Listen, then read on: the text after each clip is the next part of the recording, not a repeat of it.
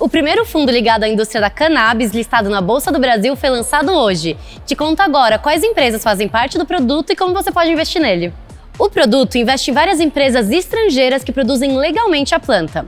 A maioria das companhias que fazem parte do fundo são do Canadá, e a maior parte dessas companhias são ligadas ao uso medicinal da cannabis. Para saber mais detalhes, acesse o site da GlobalX, que é a gestora do fundo. E se quiser investir, é só procurar o código BPOT39 na sua corretora. Se você se interessa por novos mercados em crescimento, vai conferir a matéria que fizemos sobre o assunto no Bora Investir também.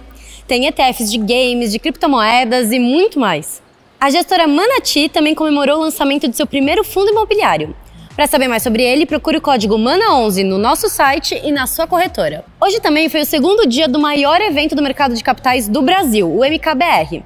Para saber o que foi discutido hoje e se inscrever para amanhã, acesse mkbr22.com.br. No mercado de bolsa, o Ibovespa B3 fechou o dia em queda de 0,52%, aos 111.935 pontos. A empresa com melhor desempenho foi o Magazine Luiza, com alta de 6,5%. O dólar fechou em R$ 5,16 e o euro em R$ 5,10. E não se esqueça de seguir a B3 em todas as redes sociais. Boa noite, bons negócios e até amanhã!